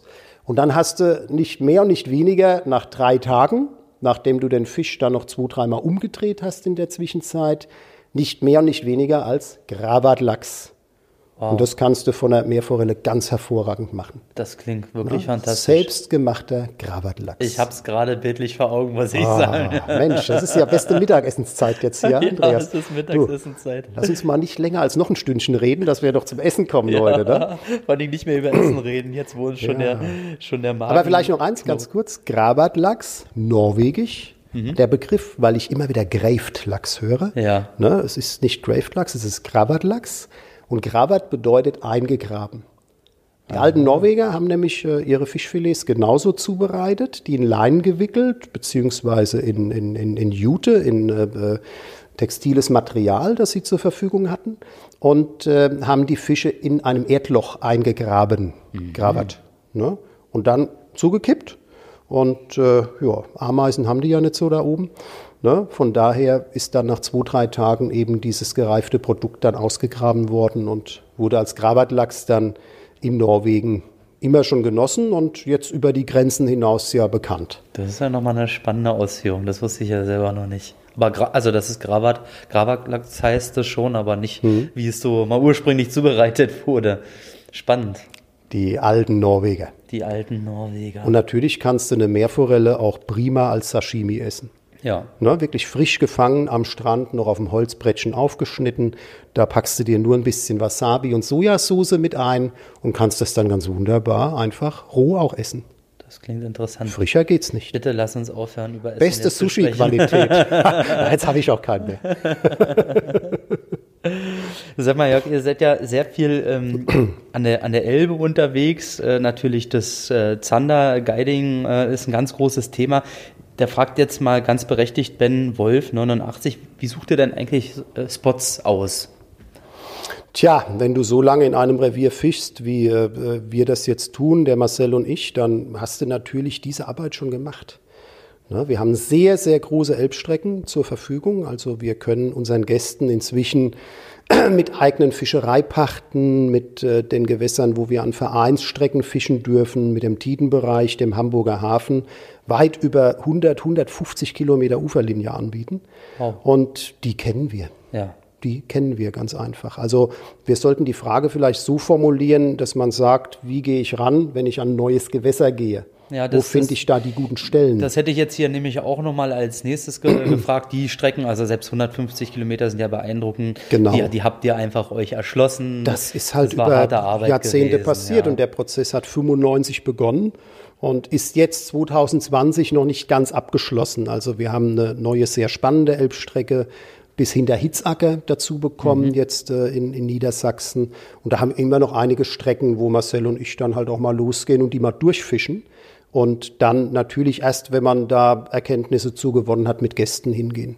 Das wäre ja mal so eine ganz äh, grundsätzliche Frage. Die Elbe und der Zander, diese Kombination, ähm, die tritt natürlich sehr gerne auf. Wie, wie kann sich denn jemand ähm, einen, einen Spot erschließen? Also gibt es da erstmal so ein paar Merkmale, wo du sagst, das ist interessant, schaut mal ja. äh, Innenkurve, Außenkurve, gibt es Merkmale? Fängst du erstmal an der Buhnenspitze an? Was macht das Buhnenfeld? Gibt es Ködergrößen? Die gibt es definitiv. Äh, aber da gleich vielleicht schon mal äh, so die, die Kehrseite Kehrseite der Medaille. Also einige meiner besten Zanderstellen passen nicht in diese, in diese Schemata.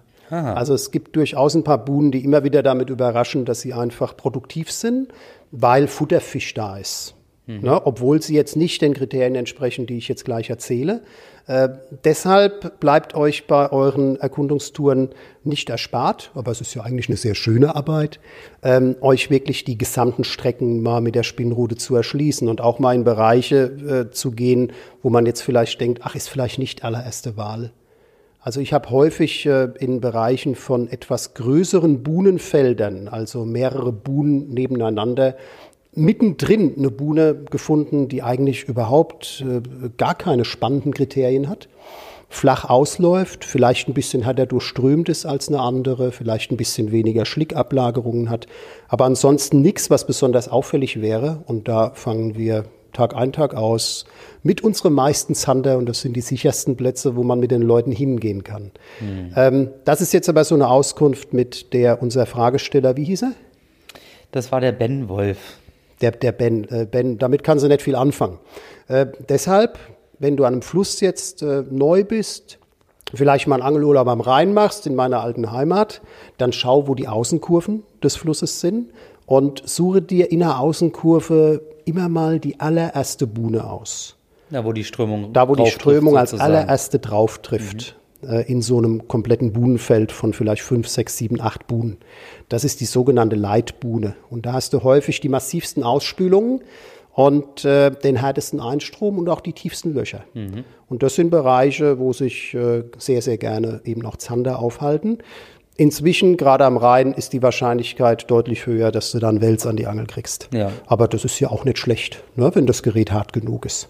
Das ist auch ein schöner Beifang. Ja. Das ist mal ein schöner Beifang, wenn er nicht gerade 2,20 Meter hat und du ihn äh, an, an der 4000er Rolle und einer 270er Route hast. Weil der zieht dann einmal gekonnt in die Hauptströmung rein, setzt sich irgendwo am Grund fest und ja, das war's dann. Das ist, da ist äh, auch das Reagieren ziemlich schwierig, weil das geht alles sehr, sehr schnell. So ist es. Und die Wälse lieben diese Leitbuhnen halt auch. Ja. Aber an der Elbe zum Beispiel, wo es noch weniger Wälse gibt, als zum Beispiel am Rhein, ist das ein ziemlich sicherer Faktor, dass man sich so eine Leitbuhne raussucht und dann auch gerne die letzte Buhne im Buhnenfeld sich nochmal genauer anschaut. Hm. Na, das wäre jetzt so ein. Würdest, würdest, du sagen, es ist dann wichtig, erstmal von der Buhnenspitze anzufangen, an der Strömungskante? Ja.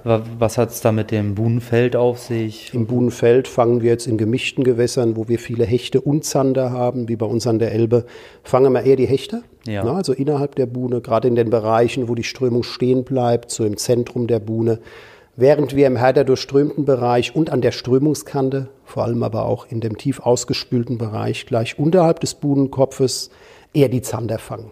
Mhm. Gerade am Gleithang der Buhne, wo die Strömung vorbeigleitet, die Strömungskante sich so schön ausbildet, da ist der Bereich längs der Strömungskante, Weiterwurf, Kante abfischen, sicher das Beste, was du beim Zanderfischen machen kannst. Ja, wenn es dann zwischendurch mal ein Hecht sein darf, Stahlvorfach montieren, in die Buhne reinfischen und den Prallhang der Buhne, also die andere Seite der Buhne, gerne auch befischen. Ja, also mit der Strömung quasi auf euch zufischen, wo die Strömung aufläuft. Auch das ist ein super guter Bereich, wo äh, wir witzigerweise auch unsere großen Zander meistens fangen. Gibt es, ihr seid ja dann wirklich lange unterwegs, habt viel Erfahrung. Gibt es da sowas wie eine Art Grundausstattung, wo ihr sagt, wenn, wenn ihr so eine Flüsse befischen wollt und auch Zander fangen wollt, da hat sich bei uns herausgestellt, ihr müsst jetzt nicht fünf, sechs, sieben Routen-Setups haben, sondern gibt es da so einen, so einen Wert, wo man, wo man mal sagen kann, das gibt so die Route, die hat eine gewisse Länge und äh, Wurfgewicht, die sich ja, dafür gut eignet. Das hat sich auch schon äh, größtenteils rumgesprochen. Das war so zu Beginn dieser äh, Zander Begeisterung, die ja inzwischen ganz Angeldeutschland erreicht hat, noch gar nicht so Mainstream. Aber inzwischen ist schon recht bekannt, dass man so mit 260 bis 280 Meter langen Ruten, äh, harten Spitzen, straffer Aktion am besten mit Gummifisch aufgehoben ist. Mhm. Ne? Und äh, ich weiß noch früher, als wir da unsere ersten Versuche machten, da haben das Leute wie Uli Bayer und ich moderiert, dass man eben harte Ruten braucht für, ja. diese, für diese Art der Fischerei, weil vorher wurde immer noch empfohlen, dass man mit weichen Ruten mit Gummifisch angelt. Mhm. Naja, also gut, wenn man sich so an die Anfänge, ja.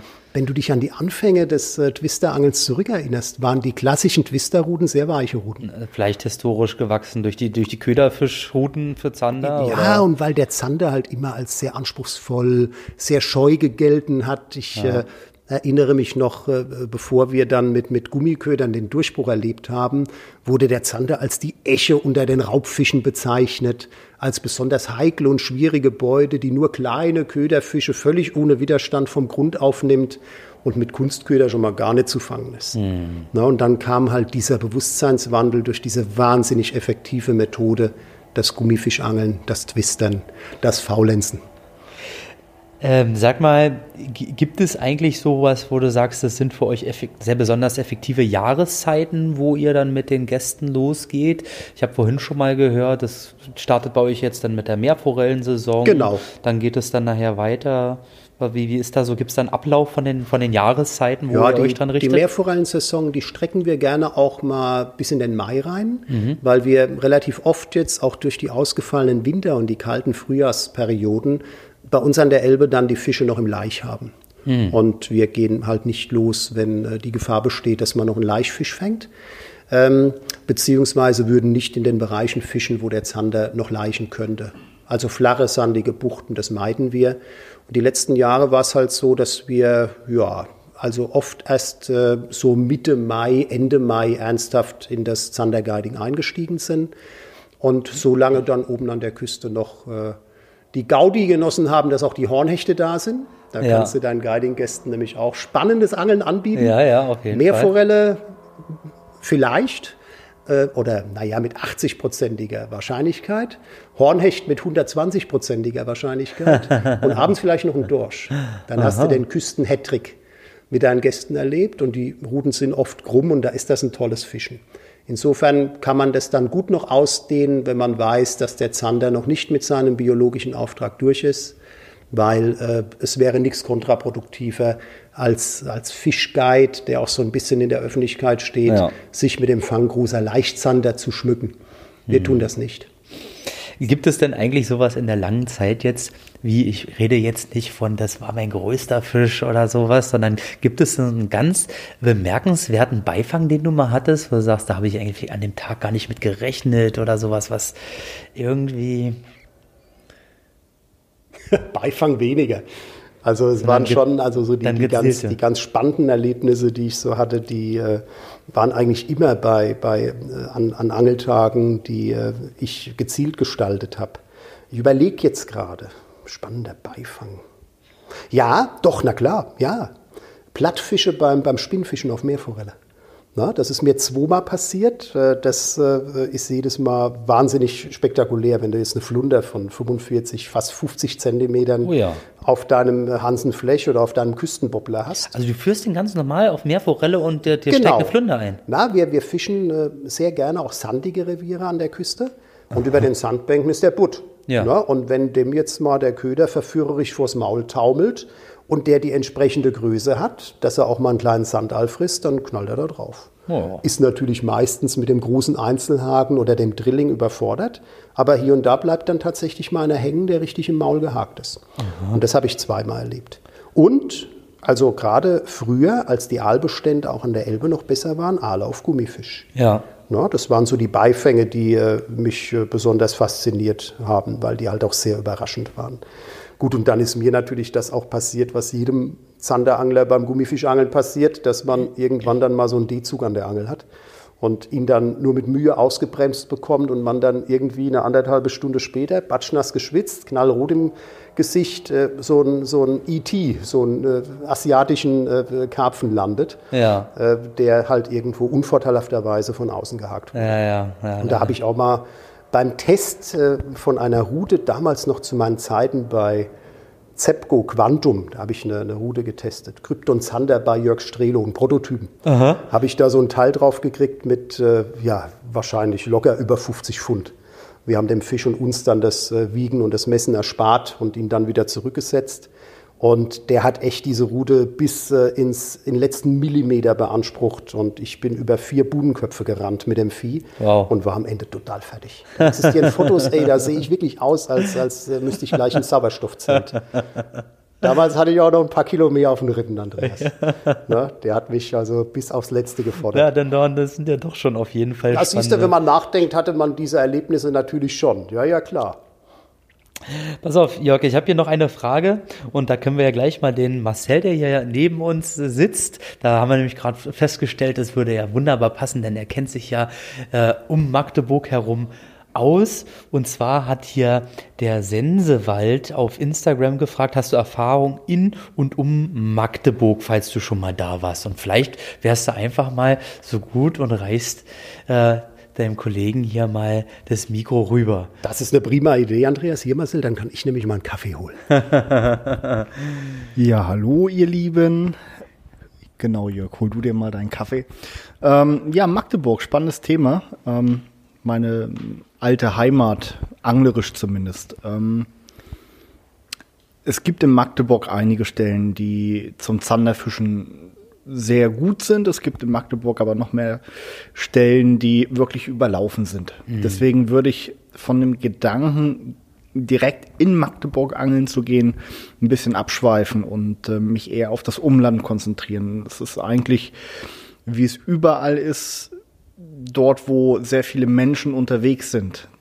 Da hast du einen sehr hohen Angeldruck. Ne? Marcel, Also- be- bevor wir da jetzt weiter ausführen, jetzt muss man noch mal sagen, du bist ja schon auch sehr lange im Guiding-Bereich tätig, jetzt auch schon fast zehn Jahre haben wir festgestellt für, für Jörg, das heißt also auch wahnsinnig viel Erfahrung schon mittlerweile und äh, du stammst ursprünglich mal sogar aus der, äh, also stammen nicht, aber du hast dort eine Weile gelebt. Genau, ne? ja, so genau. das. Also ich komme gebürtig aus der aus der Helmstädter Ecke. Das ist so A2, 25 Minuten in die westliche Richtung. Dann bist du von Magdeburg nach Helmstedt gefahren und da aus der Ecke komme ich eigentlich gebürtig her und daher kenne ich mich in Magdeburg, um Magdeburg relativ gut aus, weil ich da über boah, zehn Jahre fast täglich an der Elbe rumgerannt bin. Und, ähm, wir hatten uns vorhin ja auch mal über deine Heimat unterhalten, wo du ein bisschen gestaunt hast, dass ich relativ genau wusste, welche Ja, ja. Buhne in deinen Heimatorten äh, am spannendsten sind. Ähm, ja, Also du genau. sagst, Magdeburg selber ist relativ ähm, überlaufen. Genau, man es sollte ist in Magdeburg der Angeldruck relativ hoch. Ähm,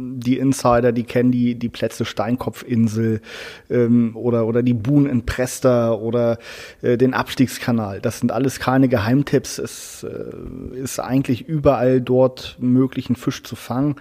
Wenn man ein bisschen Ruhe haben will, dann zieht man sich ein bisschen ins, ins Umland.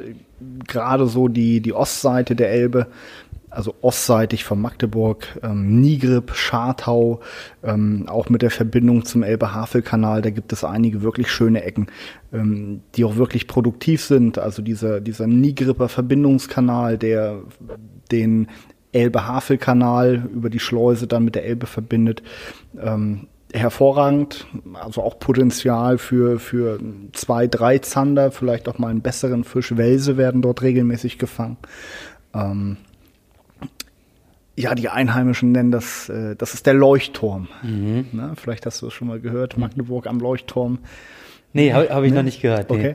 Ähm, ja, oder ein paar Buhnen flussabwärts Richtung Schartau, Nigrib noch ein Stückchen runter. Ähm, ja, da hat man auf jeden Fall auch seine Ruhe. Es ist landschaftlich sehr schön und anglerisch auch sehr, sehr vielfältig. Ne? Eine schöne Buhnstruktur, ein paar flache, ein paar tiefe, ein paar mitteltiefe Buhnen, Außenkurven, gerade Strecken. Also da kann man sich getrost mal einen ganzen Tag durchangeln. Ne? Das ist interessant. Ihr macht ja die, die Meerforellen-Guidings macht ihr auch zusammen, ne? Genau. Denn es ja. wurde nämlich hier auch nochmal von Fisch Ahoy auf Instagram gefragt, gibt es einen exklusiven Mefo-Tipp äh, für die MFB-Cast-Hörer? Habt ihr da einen, schöne, einen schönen heißen Tipp? Da man muss sagen, Jörg und ich, wir gucken uns gerade an und tausendmal werfen. Nee, wir haben ja gelernt, es reichen ja auch schon sieben oder achthundert. Ja, genau. Ähm, einen exklusiven Tipp in welchem Bezug? Zum Standort, also zum Spot an sich oder zum Köder oder? Ähm ja, ich, ich würde mal vielleicht auf den, auf den Köder eingehen und vielleicht äh, Orientierungspunkte für den Standort, denn wenn wir jetzt davon ausgehen, dass das Meerforellenangeln mehr und mehr gerade wieder Trend wird, mhm. wenn jetzt jemand sagt, er möchte mal alleine auf Meerforelle erstmal los, gibt es denn da Orientierungspunkte? Wo fängt man da eigentlich an? Ähm, Natürlich am besten mit einem Guiding bei euch, das ist ja, sowieso ganz klar. Da, da kommen wir ähm, auch gleich nochmal drauf zu sprechen. Aber was gibt es so für einen Orientierungspunkt, wo man sagt, hey, du, du musst einfach mal da und da nach Ausschau halten, die Jahreszeit, Strömungsverhältnisse, Wind, gibt es da irgendwas? Ja, klassisch wird ja vom Leopardengrund gesprochen, aber wenn ich mir überlege, wo gibt es den Leopardengrund klassisch, wie man, wie, ja, wie er in jedem Zeitungsartikel äh, der, der Angelzeitschriften steht, dann gibt es da gar nicht so viele Plätze. Na, mhm. also ich persönlich fische ganz gerne über sandigen Grund. Das hat für mich so ein bisschen den Vorteil zum einen, dass ich meinen Köder ein bisschen länger taumeln lassen kann. Ähm, also in der Phase des Spinnstopps, dass ich ihn mal länger runtersacken lassen kann, ähm, ohne dass ich gleich irgendein Gestrüpp, Seegras oder, oder Algen dran habe.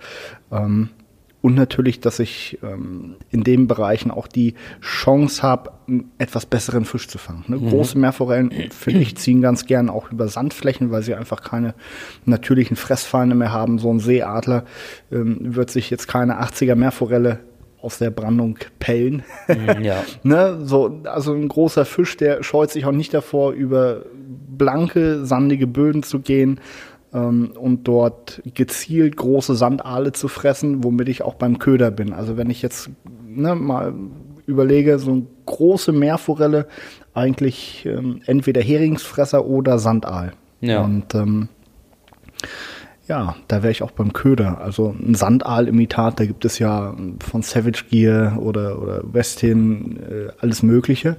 Ne? Ich glaube, ihr habt da in eurer Special Box auch was. Genau, ja, in, danke für den Ball, den du mir gerade ja, zuspielst. Du ja, merkst, ja, du merkst. Wir haben uns aber eine Mefo-Box zusammengestellt, weil genau, die relativ häufig genau. angefragt wurde, ja. Ja, oder eben ähm, etwas breitere Köder, zum Beispiel Snaps, den fische ich ganz gern, der fliegt ganz gut ähm, der läuft ein bisschen aktiver, ist also ein Köder auch mal für Phasen, wo die Forellen ein bisschen aggro drauf sind ne, und ein bisschen Bewegung wollen im Kontrast zu einem Sandaal-Imitat, was ja doch relativ ruhig durch Wasser läuft. Ja. Ne?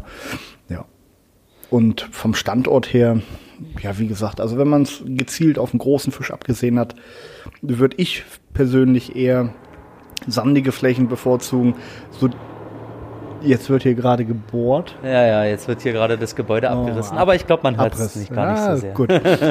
ähm, und ansonsten, ja, einfach machen einfach ans Wasser gehen, einfach, einfach machen. Ne? Also gar nicht zu viel Gedanken äh, daran verlieren, ob ich äh, das jetzt richtig mache, was ich hier mache, weil irgendwo muss man ja mal anfangen. Ne? Ja. Also rausgehen, ins Wasser gehen, werfen und ähm, von den Standorten her also ich glaube, es gibt in Deutschland keinen Strand, der nicht das Potenzial hätte, äh, dass man dort äh, nicht auch eine Meerforelle fangen könnte. Ich äh, weiß jetzt nicht.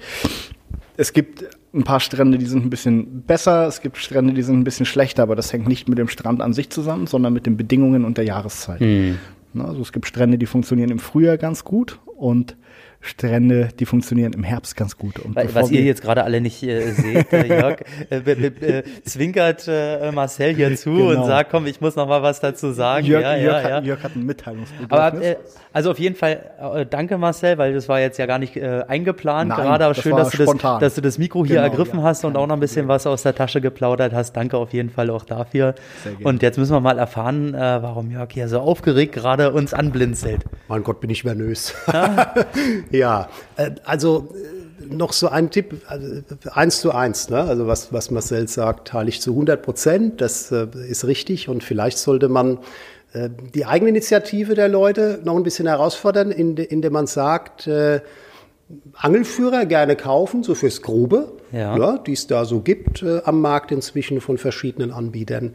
Aber dann eben nicht an den Stellen fischen, die da beschrieben werden, mhm. sondern von dort aus per Pedis mal die Strände, die Stellen erkunden, um äh, zu schauen, wo vielleicht im Bereich dieser Spots noch andere Stellen sind.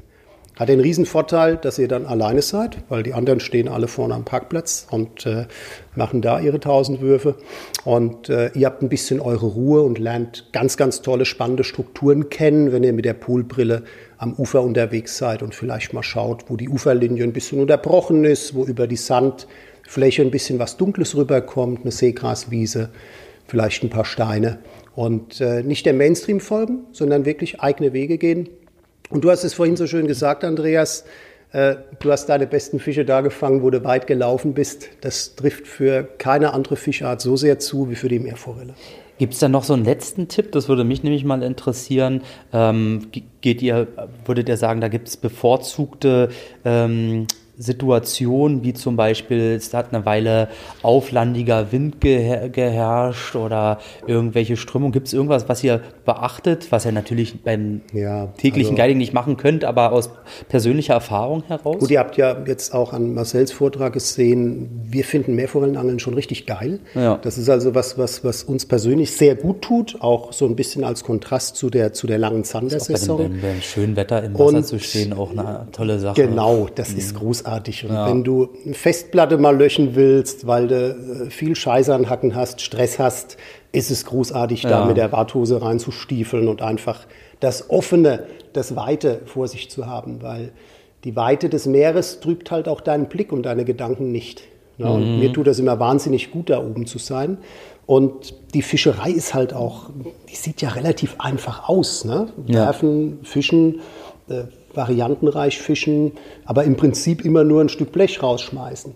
Aber es gibt da wirklich viele, viele Dinge, die Kleinigkeiten darstellen, die dich erfolgreich machen oder weniger. Und äh, auch hier jetzt nicht zu geschäftstüchtig soll das auf euch wirken, aber ein Guiding ist schon gut.